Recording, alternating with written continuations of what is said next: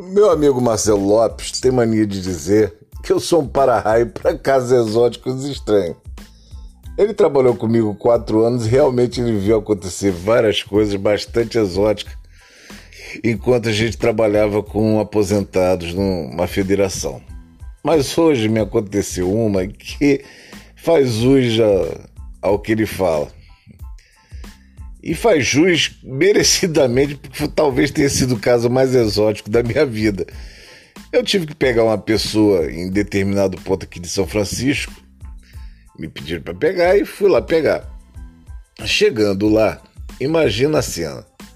O cara tinha uns 2 metros, 2 metros e 10, branco, aquele americano branco rosáceo, gordo, gordo, bem gordo. O cara parecia uma bola branca de boliche, imensa. Mas não era só por isso a característica que dava para nota dele. Ele veio todo vestido de couro preto. O cara parecia que estava embalado a vácuo. Meu irmão, aquilo entrou no meu carro. Eu olhei e falei, ah, hi, hi, hi, man, my name is Adam. Ok, Adam. Where are you going? Onde nós vamos? Aí ele, ah, I'm your GPS, eu sou seu GPS. I know the way. Ok, ok, you know the way. Take it. Vamos em frente. Bom, gente, o cara me levou para um lugar chamado Leather Shop. É uma loja, Lux Leather Shop. É uma loja que tem aqui em São Francisco e é especializada em roupa de couro. Mas não roupa de couro comum de motoqueiro e tal. Eu me senti pela primeira vez dentro do filme Pulp Fiction. Porque é aquele tipo de roupa voltada para a prática do sadomasoquismo. Mas eu não entrei na loja, cheguei lá com ele e a parada era para chegar ali e pegar duas pessoas que eram amigo deles. Pois bem, chegando na porta, tinha um cara que estava exatamente vestido com aquela roupa, igual a do Pulp Fiction. A única diferença é que dava para ver os olhos dele e ele estava com as mãos soltas.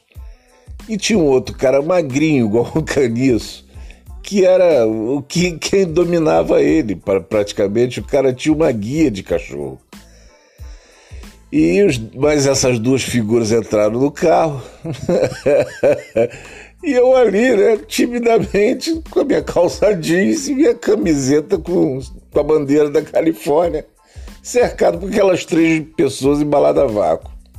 Pois bem, o cara que tava com a máscara toda preta, que eu só vi os olhos dele, pegou, meteu a mão no zíper que tapava a boca dele e fez. Hurry, I'm late. Ou seja, anda rápido, eu tô atrasado. E com a mesma mão que não soltou o frechequé, fechou o frechequé de novo. Gente.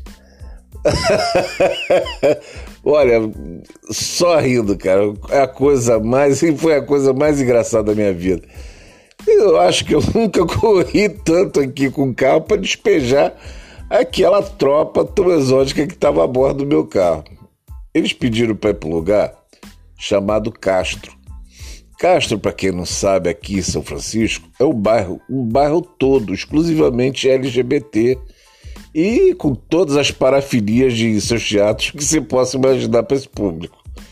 Gente, eu, tô, eu, não quero nem imaginar o que, que aqueles três iam fazer no Barro do Castro. Mas, cara, isso é uma, da, uma das amostras do que acontece por aqui. Por mais cabeça aberta que você seja, por mais é, progressista que você seja, você vai sempre se esbarrar com as coisas que você nunca viu na nossa cultura ou muito raramente você vai ver. Direto da matriz, João Gilberto, ainda rindo e não embalado a vácuo. Um abraço a todos.